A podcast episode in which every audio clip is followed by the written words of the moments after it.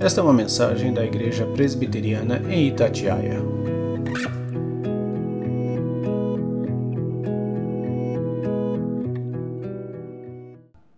Mas agora guardo a tua palavra. Tu és bom e fazes o bem. Ensina-me os teus decretos. Os soberbos têm forjado mentiras contra mim. Não obstante, eu guardo de todo o coração os teus preceitos tornou-se-lhes o coração insensível, como se fosse sebo. Mas eu me comprazo na tua lei. Foi-me bom ter eu passado pela aflição, para que aprendesse os teus decretos. Para mim vale mais a lei que procede da tua boca do que milhares de ouro ou de prata. Somente até aí, oremos. Senhor, obrigado, Pai, pela tua palavra essa noite e esta oportunidade de estarmos aqui, Senhor, ouvindo aquilo que vem do teu coração para as nossas vidas, Pai. Que seja, Senhor, a tua boca falando aqui essa noite, usando-nos apenas como instrumento, Pai. Derrama, Senhor, é, as tuas bênçãos na vida de cada um e que a tua palavra possa estar falando é, na medida necessária ao coração de cada servo teu aqui essa noite. Nós te louvamos por tudo, Senhor, em nome de Jesus. Amém. Pode sentar, irmão. Esse salmo é um salmo, é um salmo maravilhoso, né? O salmo, o salmo 119 é o maior salmo da palavra de Deus, é o maior salmo né, que nós temos. E muitos diriam, lendo rapidamente, que é um conjunto de repetições, né? É, há quem diga que se a gente fosse fazer uma, uma, uma, uma, peneirada né, em todos os versículos, em todos os blocos que compõem o Salmo, ele talvez se reduzisse aí a meia dúzia uma dúzia de versículos. Mas se nós formos é, observar é, com bastante detalhe, né, observar como sendo a palavra de Deus para nossas vidas, nós vamos começar é, a perceber que em cada versículo desse do Salmo 119 tem uma mensagem diferente para a gente. Embora o seu contexto como um todo seja um salmo que fala da importância de estarmos caminhando segundo a palavra de Deus, segundo os decretos do Senhor, segundo a lei do Senhor, e o risco que corremos quando assim não o fazemos, embora é, é, o contexto dele seja esse, mas em cada uma das suas partes é, a gente pode encontrar é, informação é, preciosa para a nossa vida, muito preciosa para o nosso viver, para o nosso proceder, para o nosso lidar com a igreja, com os irmãos, com o mundo, enfim, ele é rico, na verdade, ao contrário do que tentam falar, na verdade, ele é um, é um baú de riquezas espirituais que o Senhor colocou para nós disponível ali. É um salmo, é, embora existam aí outras opiniões, existam alguns controversos, mas é um salmo que, de um modo geral, é reconhecido como sendo um salmo de Davi. Né? Um salmo onde é, é, o salmista exalta as adversidades que ele viveu, as dificuldades que ele passou na sua vida, as perseguições, né? E a bondade de Deus em permitir que ele tivesse sido afligido. Aí alguém dizer, mas poxa, bondade de Deus que seja afligido? É, é. Porque na verdade foi através da aflição que o salmista passou, das muitas aflições que ele passou, é que ele pôde entender a importância de estar na presença de Deus e a importância de seguir os preceitos e os mandamentos do Senhor.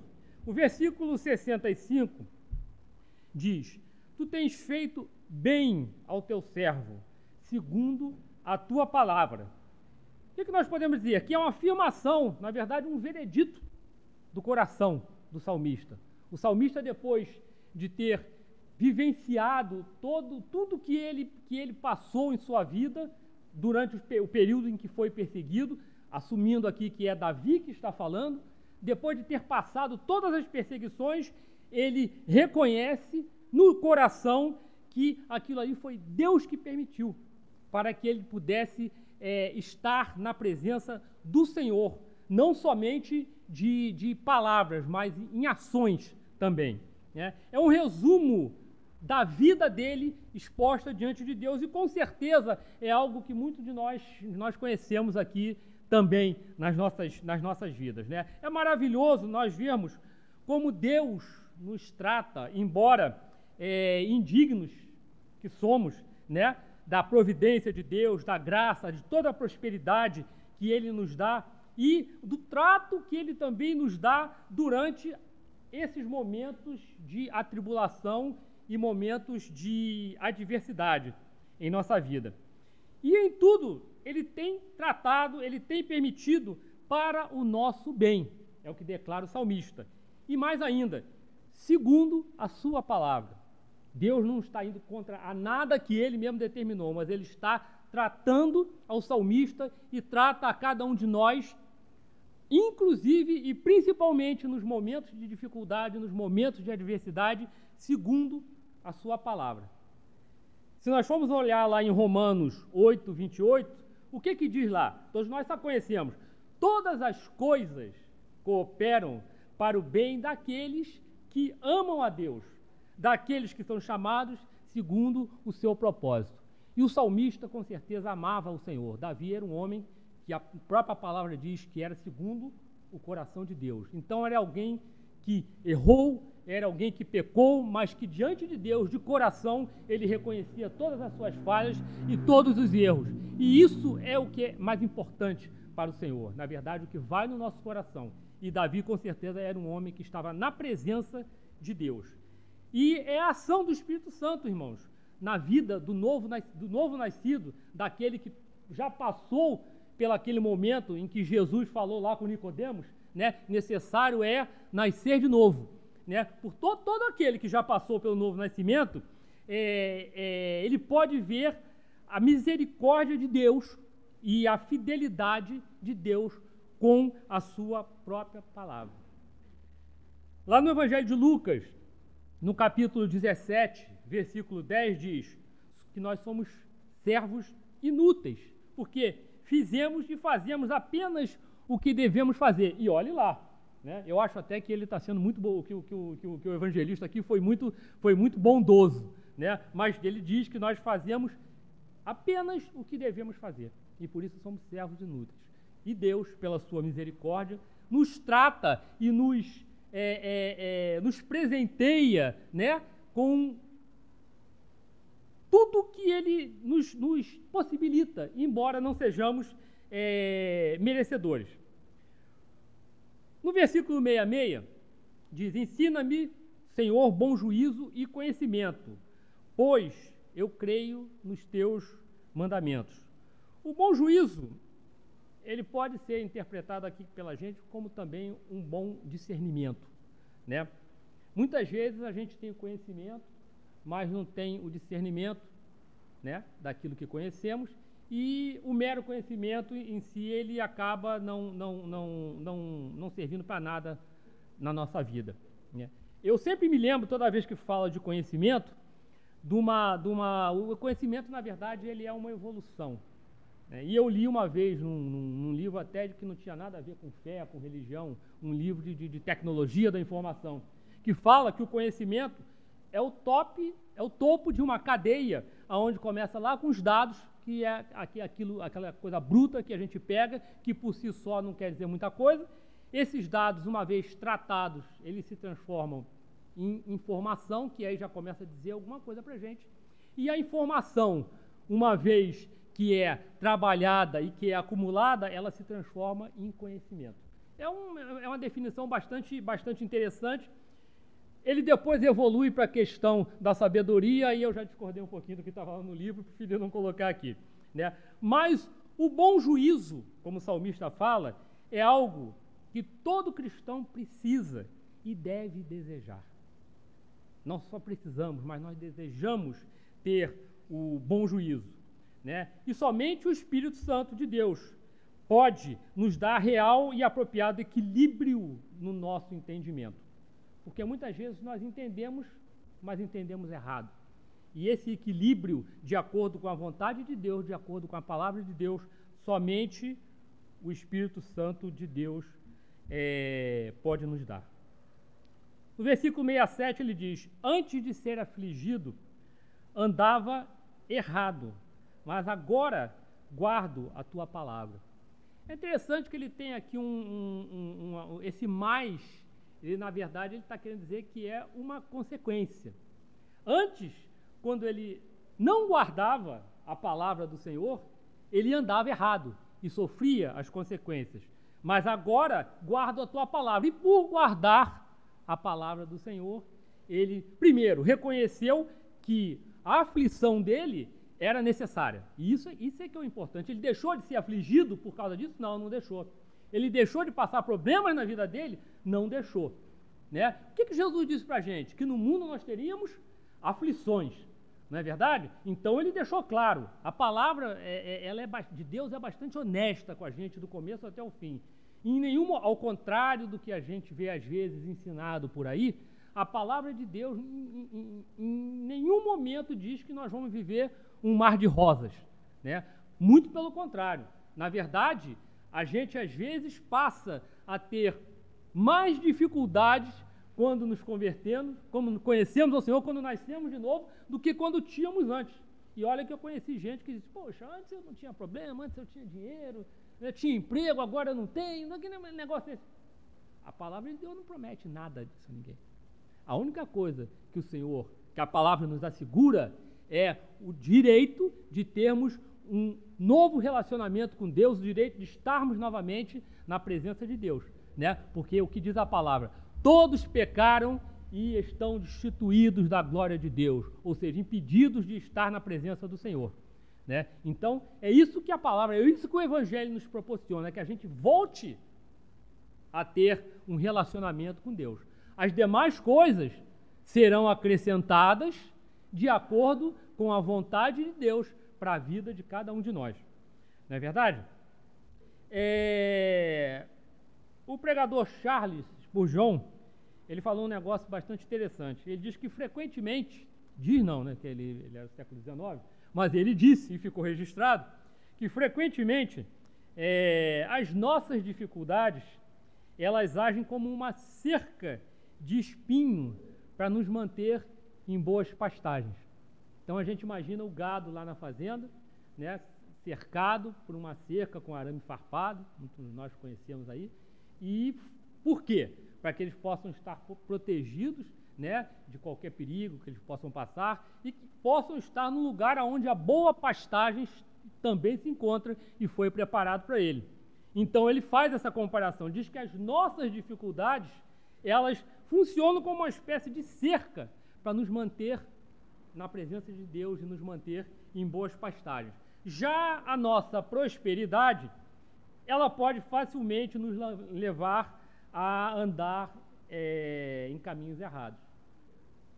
Não sei se vocês já perceberam que quando, quando a vida está muito fácil, quando a gente não está com problema nenhum, a gente esquece de um, um, um pouco né, é, da presença de Deus. Eu não sei se vocês já passaram por essa experiência, mas eu não me lembro da vez que eu me coloquei nos pés do Senhor fervorosamente para agradecer a Deus pelas bênçãos dele na minha vida. Eu confesso diante fervorosamente, Senhor, eu te agradeço porque tu me abençoaste. Não, não, não, nunca fiz isso. Mas nos momentos de dificuldade na vida, eu me lembro de cada um deles em que eu, eu chorei algumas vezes na presença do Senhor. Então, é, bate com que, com que o, o Spurgeon fala aqui. Né? As nossas dificuldades nos levam a estar na presença de Deus, e é isso que o Senhor quer. E é isso que o Senhor quer. Ele quer que nós estejamos perto dele, ele quer que nós o busquemos a todo instante, em todas as nossas necessidades. Hoje nós falávamos lá na escola dominical, né, estamos estudando lá, o, o, começando a estudar o Sermão do Monte, e a gente falou um pouquinho hoje sobre essa, essa questão do que é ser humilde de espírito. Né, e é justamente essa necessidade que a gente deve ter de, em tudo, nos menores detalhes da nossa vida, a gente está se colocando na presença de Deus. Né? E às vezes essa cerca aí de, de, espinho chamada dificuldade, ela nos ajuda um pouquinho a ficar, a, a, a não sair para fora da cerca. Né? Se somos espirituais, desta forma, devemos saber que os dias são que os dias são de tempestade, quando são de tempestade, também são mais saudáveis. Alguém já observou? Quando chove, quando cai um, um temporal, uma chuva muito forte, principalmente de dia, logo depois parece que, que, que, que, que o, o, o visual fica mais limpo, né? Por quê? Porque é o, aquela, aquele temporal muito forte, aquela água cero que cai, aquilo limpa o ar. Então tira impurezas, tira poluição, faz uma, uma limpeza. E aí a gente consegue enxergar mais longe, quem tem é, condição de ver as montanhas aí. Né? Então é justamente isso.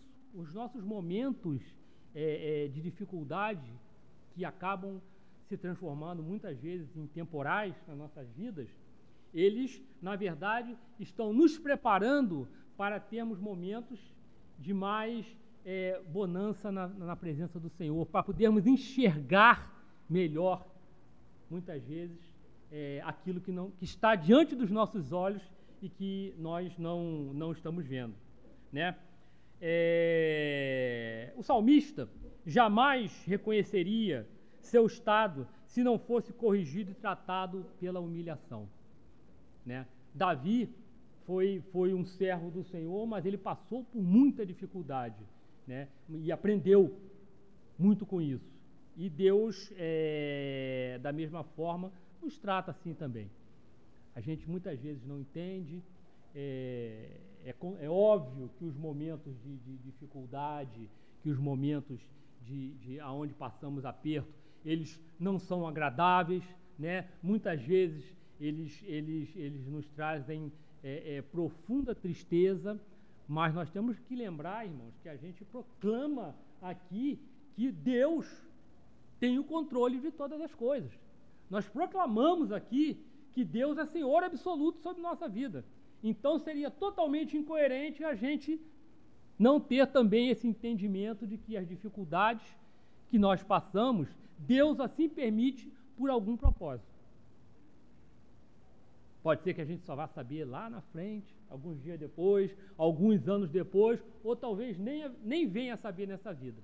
Mas Deus, no controle de tudo, ele, se está acontecendo, é porque por algum motivo é necessário. E isso é muito importante. Esse entendimento é muito importante na nossa vida.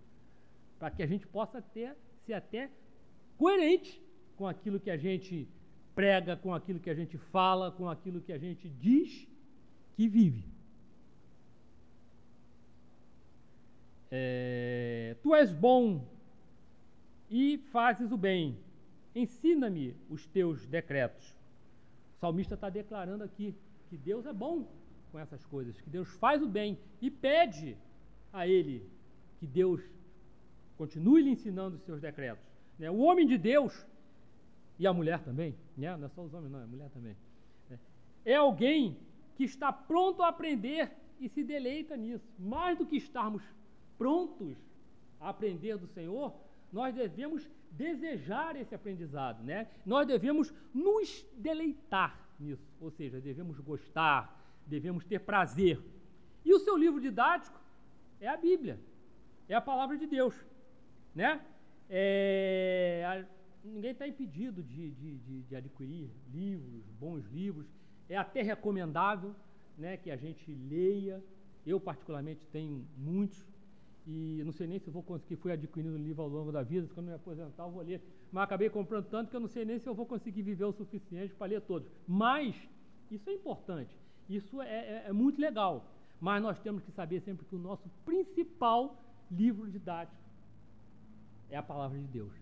Pegasse aqueles livros todos lá na estante e jogasse fora e ficasse só a palavra de Deus, eu não tinha perdido nada. Agora, se eu tiro a minha Bíblia e deixo para lá, e aqueles livros todos passam a ser o meu, o meu guia, a minha regra de fé, aí a coisa pode ficar complicada. Com todo o conhecimento que tem ali.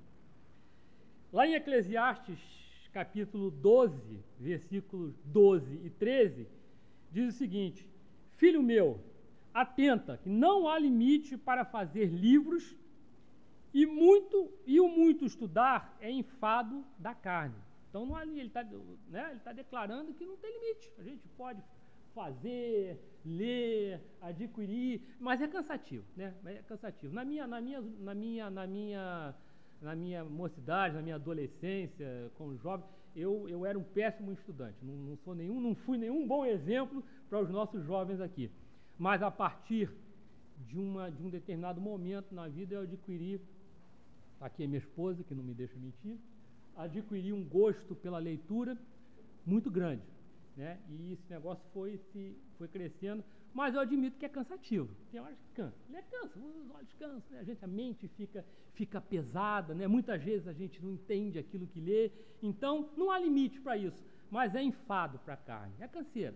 Né? E de tudo, ele diz no versículo 13, de tudo que se tem ouvido, o resumo, ele fala, a suma é, ou seja, o resumo é, teme a Deus e guarda os seus mandamentos porque isto é o dever de todos os homens.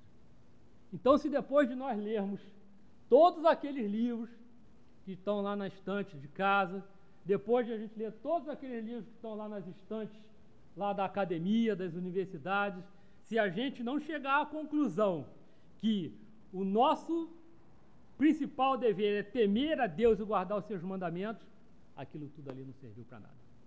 Então lembremos sempre, pronto a aprender, nos deleitar, e o nosso principal fonte é a palavra de Deus, é a Bíblia. Prosseguindo no versículo 69, ele fala: E os soberbos têm forjado mentiras contra mim.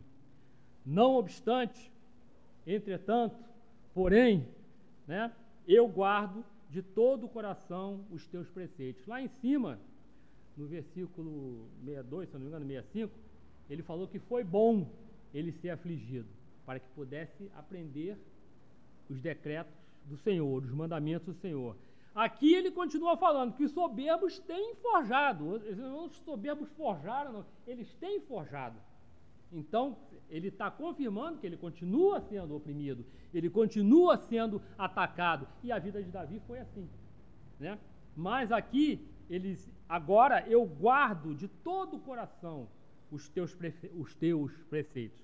Então aqui o salmista ele entendeu o porquê do que ele passava e a importância de guardar a palavra de Deus, porque ele sabe o resultado da desobediência aos estatutos do Senhor, né? E isso foi sobre dolorosa experiência que ele retornou aos caminhos do Senhor. Não é verdade? Davi passou, passou diversas experiências de perseguição antes de de tornar rei e depois também de se tornar rei. E pecou diante de Deus, né? Então ele tinha, de fato, é, é, é, é ele sabia o que estava falando, experiência própria, né? E com certeza não estava falando é, da boca para fora diante do Senhor. As pessoas orgulhosas geralmente são as mais amargos oponentes dos justos. Essa situação que o salmista relata aqui, ela, ela é comum na nossa vida. Né? Num ambiente de trabalho, outra coisa que a gente falava hoje na, na, na, também na escola dominical, é, é justamente a dificuldade, a dificuldade, que nós, como crentes, como, como cristãos, a gente passa no nosso ambiente de trabalho. Porque é um lugar onde, a gente, onde tem outros crentes, é um lugar onde tem muitos incrédulos, é um lugar onde a gente passa muito tempo com outras pessoas e a gente vê muita coisa e muitas vezes, dependendo da empresa, dependendo do local, local, a gente não pode se manifestar. Entretanto, os soberbos, aqueles que se juntam para atacar o cristão, esses parece que têm, têm passe livre. Né? Parece que tem passe livre. Então, é, de fato, quando eles se juntam, é, normalmente eles têm, eles têm, eles têm um bom êxito, né? Eles têm um bom êxito. E mas o Senhor, ele nos afirma que se mantivermos seus preceitos e seus estatutos, eles nos manterão no dia da aflição. Muitas vezes a gente tenta reagir com as nossas próprias forças, com as nossas próprias palavras, com a nossa própria moral, né? E é, invariavelmente a gente tende a fracassar nesse momento. Talvez se nós fôssemos iguais àqueles que estão nos afligindo, a gente ainda tivesse uma, uma, uma, uma chance. Né? Mas, por incrível que pareça, por sermos crentes, por sermos servos do Senhor, se tentarmos reagir com as nossas próprias forças, a gente tende a fracassar. Porque a palavra de Deus é que nos dá força, a palavra de Deus é que nos alimenta, é que nos dá o argumento para irmos é, contra o mal. Né?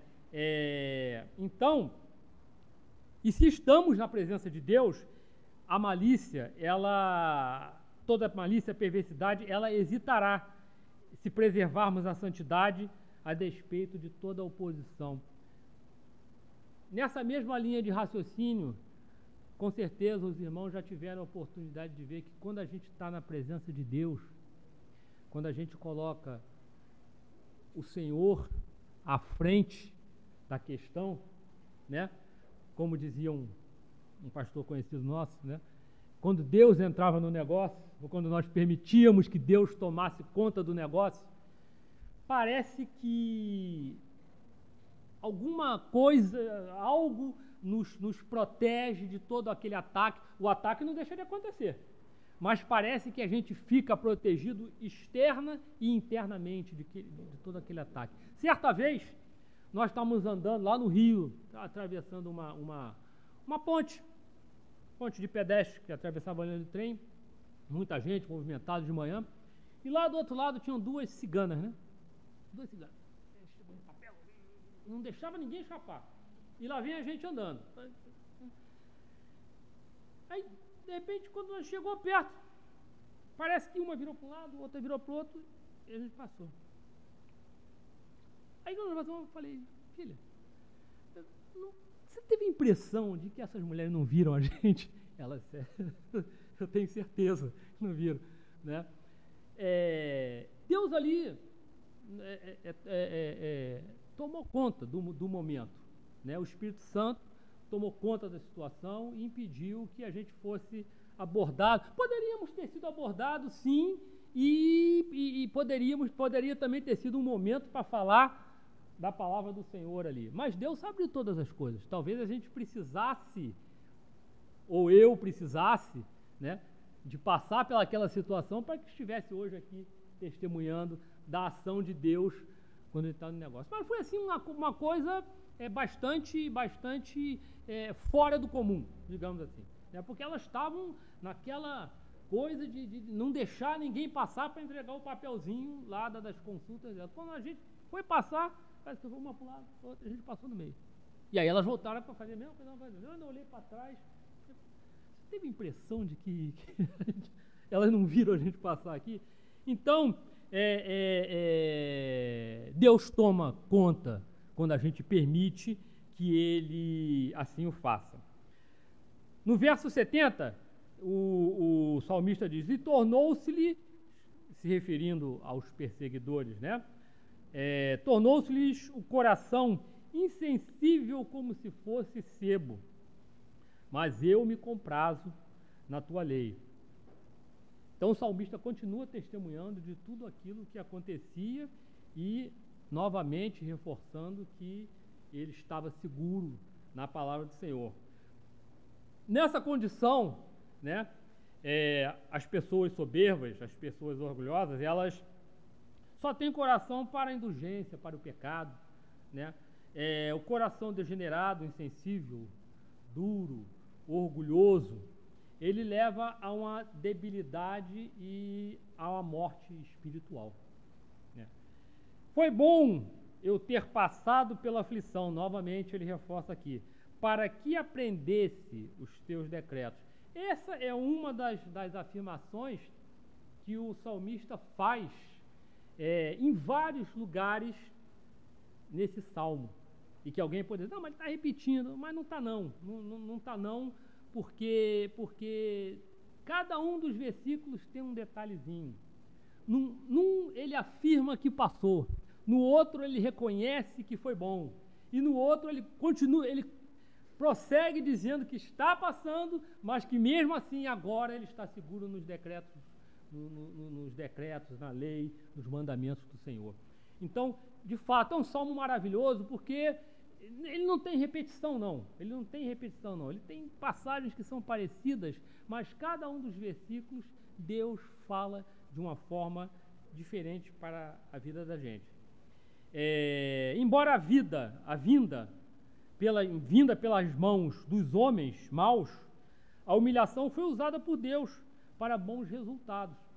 E é, um, é uma outra característica de, de, de, da perseguição que a gente sofre, sofre, né? E aí aqui falando especificamente de, perseguição, aí não estamos falando de, de enfermidade ou outras coisas dessa natureza que Deus também permite, se houver um propósito para isso. Mas aqui ele está falando especificamente da perseguição. Né? Embora tenha havido pela mão de homens maus, de pessoas perversas que tinham aquele propósito, é, Deus usou a essas pessoas para que o seu servo fosse humilhado e aprendesse a conhecer os seus, os seus preceitos. O salmista foi beneficiado de muitas formas e ele sabia disso, por isso ele está afirmando aqui no salmo. Ele, foi, ele, ele, não, ele, ele não maldisse ao Senhor, ele não reclamou da vida, ele não fez nada disso, na verdade, ele está aqui agradecendo a Deus, ele está expressando aqui a gratidão para com Deus por ter sido afligido. A gratidão para com o Senhor por ter passado por aquela situação. Olha só aqui, né? agradecer a Deus por estar, tá, por, por, por, por estar tá passando maus pedaços. Mas é isso mesmo. É isso que o Senhor espera. Que a gente agradeça, que a gente reconheça que todas as coisas que acontecem, acontecem para o nosso bem. Né? Na época daqui do salmista, o apóstolo Paulo nem pensava em nascer ainda. Mas a palavra de Deus, que está lá em Romanos 8, 28, ela já se cumpria lá na vida do salmista e de outros homens do Senhor, porque se nós formos olhar, todos os grandes homens e mulheres de Deus que a gente vê na palavra, que a gente vê no, no, no Antigo Testamento e no Novo Testamento, passaram por aflições, passaram por perseguições, foram mortos, né? Todos os profetas, Moisés passou por perseguição, Abraão passou por perseguição, né? Jacó, José no Egito passou por uma tremenda perseguição até entender. José só foi entender lá depois de vinte e tantos anos, depois de ter sido preso, né? ter sido vendido pelos irmãos, depois de ter passado por tudo isso, é que ele foi entender qual era o propósito de Deus. E Deus tinha um grande propósito na sua vida. Né? E se a gente for prosseguir aí na história do Antigo Testamento e do Novo Testamento, todos eles passaram perseguição. O nosso Senhor Jesus é o maior exemplo de todos, como sempre. Né? Ele é o maior exemplo de, de, de perseguições que a gente tem na palavra de Deus. E o salmista não foi diferente. E nós também não somos. Nós não podemos ser. Não há nada que, que, que, nos dê nenhum tipo de privilégio nesse sentido. Né? Então, mais um reforço para entendermos que, que a perseguição é algo que faz parte da vida do crente. Isso não se fala por aí. Isso não está se falando. Eu, quando, quando me converti, ninguém me falou isso, não. ninguém me falou, não. Né? Tinha uma musiquinha que cantava assim: olhe bem para mim, sou igual a você, né? só que eu sou mais feliz, assim, mas. Eu até concordo, mas ninguém explicou que tipo de felicidade. Né? Ninguém explicou que tipo de felicidade. É... Independente do que possa ter pensado durante a aprovação, o salmista reconhece que foi bom para ele. Aprender sobre a verdade através das adversidades é bom para o humilde, pois muito pouco se aprende sem aflição. Né?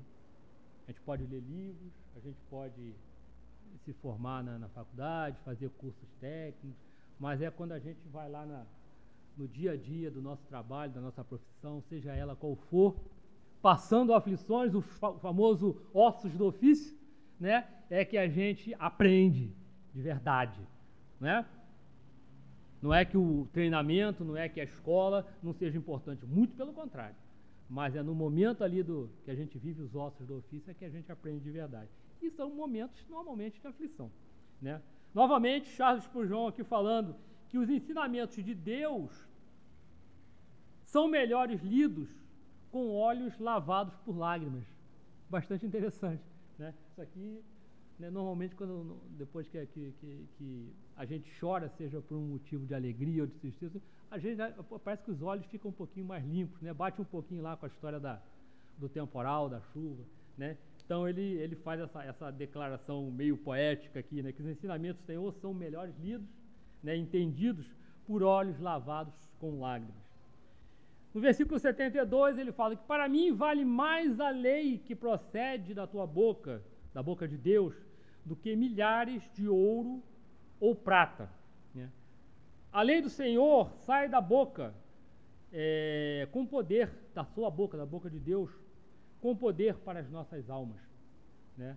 A mesma boca que nos trouxe a existência, né? a mesma boca que disse haja luz, né? é a boca que também é, nos fala da lei pela qual devemos governar essa nossa existência. Né? É... Vale mais do que milhares de ouro e prata.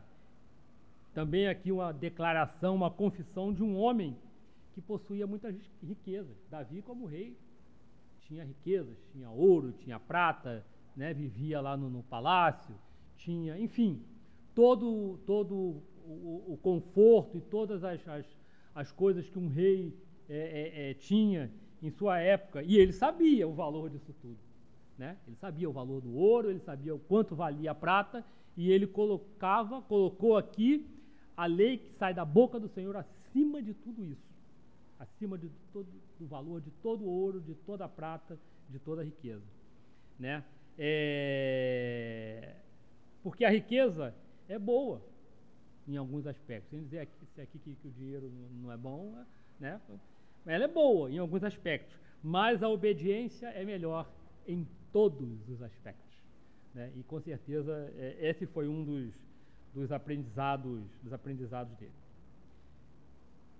Para terminar, irmãos, é, é, diante desse salmo, eu dei um título aqui para ele, é, que poderia chamar de a bênção de caminhar na palavra de Deus. E como tal, eu separei aqui alguns atributos que eu consegui extrair aí daí do salmo como um todo, né? É, algumas características é, desse caminhar na palavra de Deus. A palavra de Deus, esse caminhar nos proporciona proteção, é uma fonte de conforto e força para aqueles que estão fracos, é fonte de esperança para nossas vidas. Ela é totalmente suficiente, a palavra de Deus é totalmente suficiente para a nossa, para nossa, para nossa vida. Né? Ela é boa e nos dá claro entendimento e testemunho. É totalmente fiel, justa e maravilhosa. Não tem esse pedacinho aqui, é fiel, esse aqui a gente tem que ver se foi bem traduzido, se não foi. Não é. Ela é totalmente fiel, justa e maravilhosa, porque ela foi estabelecida nos céus. É a palavra que sai da boca do Senhor. Ela é doce, ela dá direcionamento às nossas vidas, é refúgio nos momentos de aflição, é um lugar de reivindicação, onde nós podemos reivindicar. É, ela é ajudadora e, acima de tudo, ela é verdadeira e é um chamamento à libertação.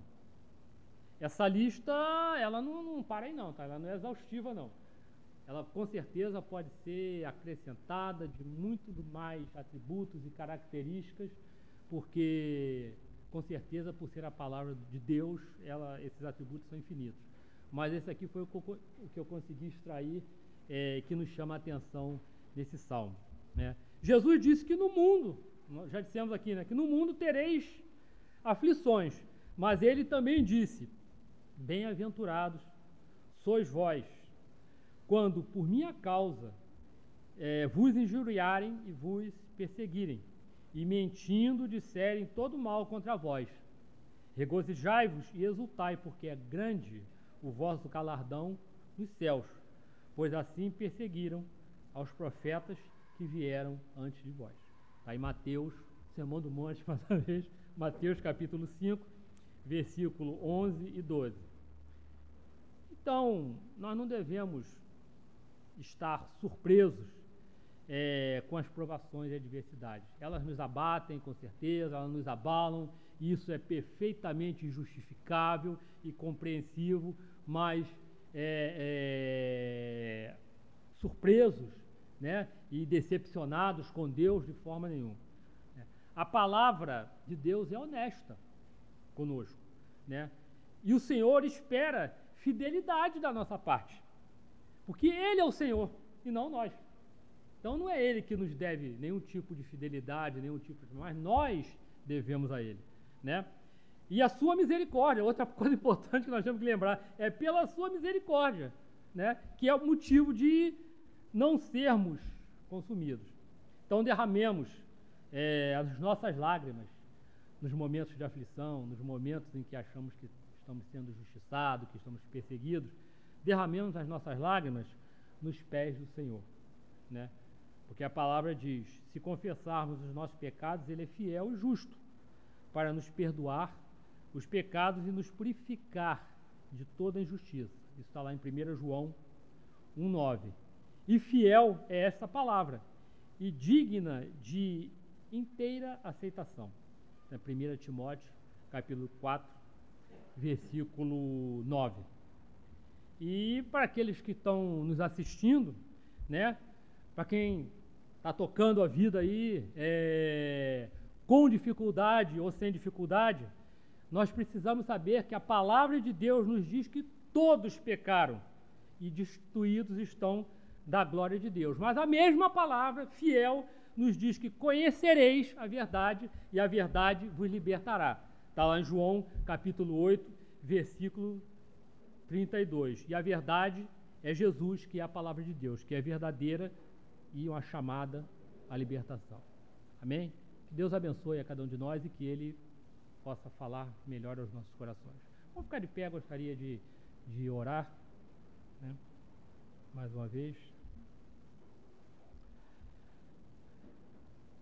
Senhor Deus, Pai amado, nós louvamos o Teu nome mais uma vez e te agradecemos, Senhor, porque a Tua palavra é sempre viva, Senhor, e verdadeira para estar alimentando os nossos corações a todo instante, nos momentos de alegria, nos momentos de dificuldade. Tu estás pronto, Senhor, a preencher as nossas vidas e nos falar daquilo que é verdadeiro. Deus, obrigado pelos momentos que passamos aqui, Senhor, é, ouvindo de Ti, porque mesmo nós que estamos aqui à frente falando, é, proferindo a tua palavra, também estamos ouvindo de ti e recebendo imensamente para o nosso coração.